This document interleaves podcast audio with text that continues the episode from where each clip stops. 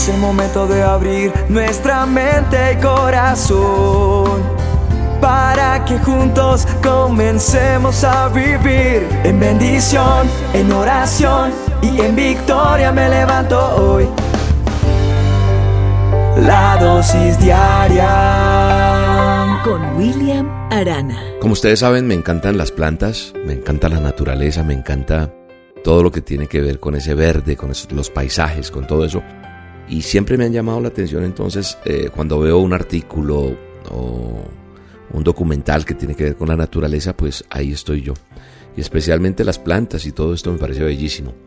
Pero no sé si usted ha oído hablar del matapalo.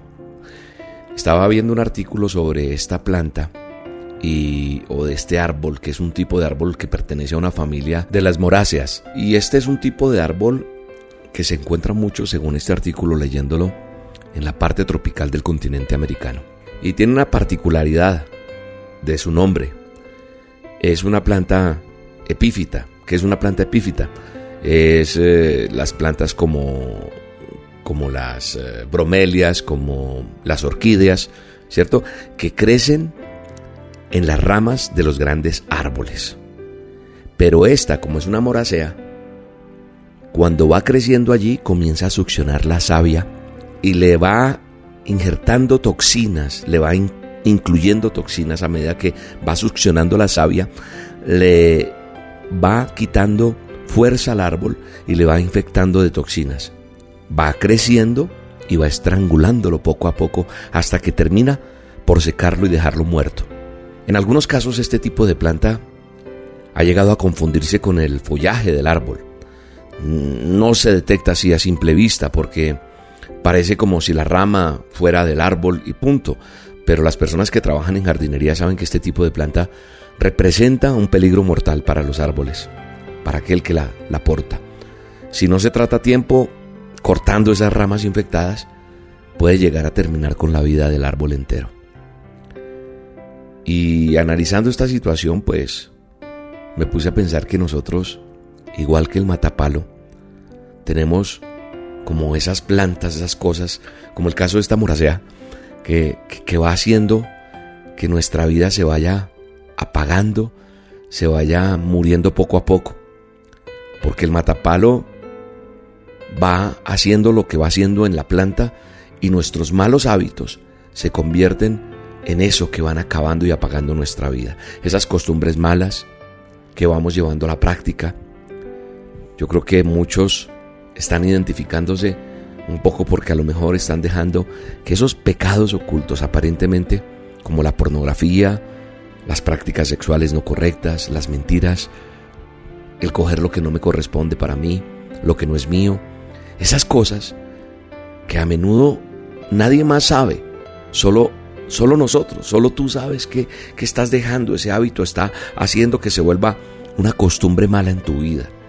Pero a pesar de todo estamos tratando de llevar una vida aparentemente normal, pero en tu interior sabes claramente que no todo está bien. Y yo creo que ese tipo de acciones posiblemente se han sabido ocultar, pero va pasando el tiempo y nos van a terminar hundiendo más allá de lo que nosotros podríamos pensar. Llegarán a hundirte tanto que te van a consumir espiritualmente y muchas veces física como el matapalos. Esa planta que va succionando, que va acabando, ese árbol al que se le monta, que tiene todo lleno de vida, pero se va incrustando y no tiene su raíz propia, sino se, succiona de lo otro. Y yo creo que la única opción para, para frenar este peligro mortal en nuestras vidas es cortar por completo esa parte que está siendo afectada, que te está asfixiando y que no da vida a tu vida, que te está matando.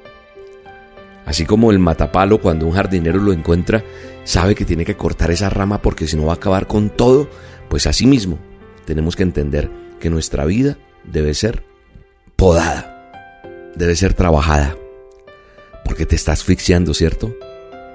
Y no darle más lugar al pecado. Puede que tú mismo hayas intentado alejarte de esas cosas, pero pero al igual que el matapalo aún están ahí. Siguen ahí y has intentado, pero te repito, te están asfixiando. Están tratando de apoderarse cada día de tu vida.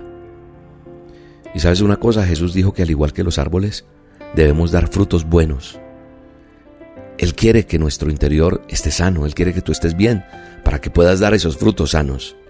Frutos sanos son acciones buenas, que todo lo que yo haga sea bueno, que todo lo que yo haga agrade a Dios.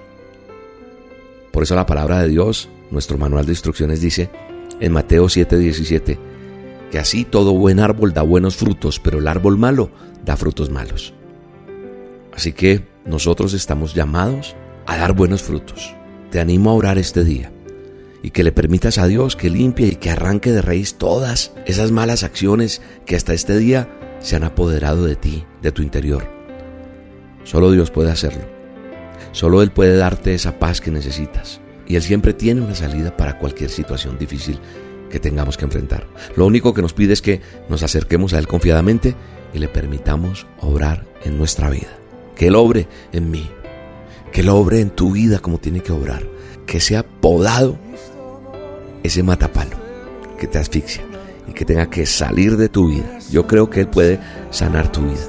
En el nombre de Jesús, oro por ti en esta mañana, en este día. Y le pido a Dios te bendiga, te ayude para ser restaurado, para ser restaurada, para ir a restaurar a otro. En el nombre de Jesús. Un abrazo y que Dios te bendiga.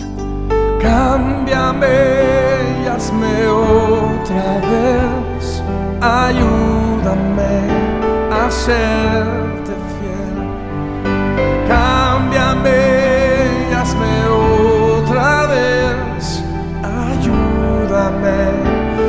serte fiel.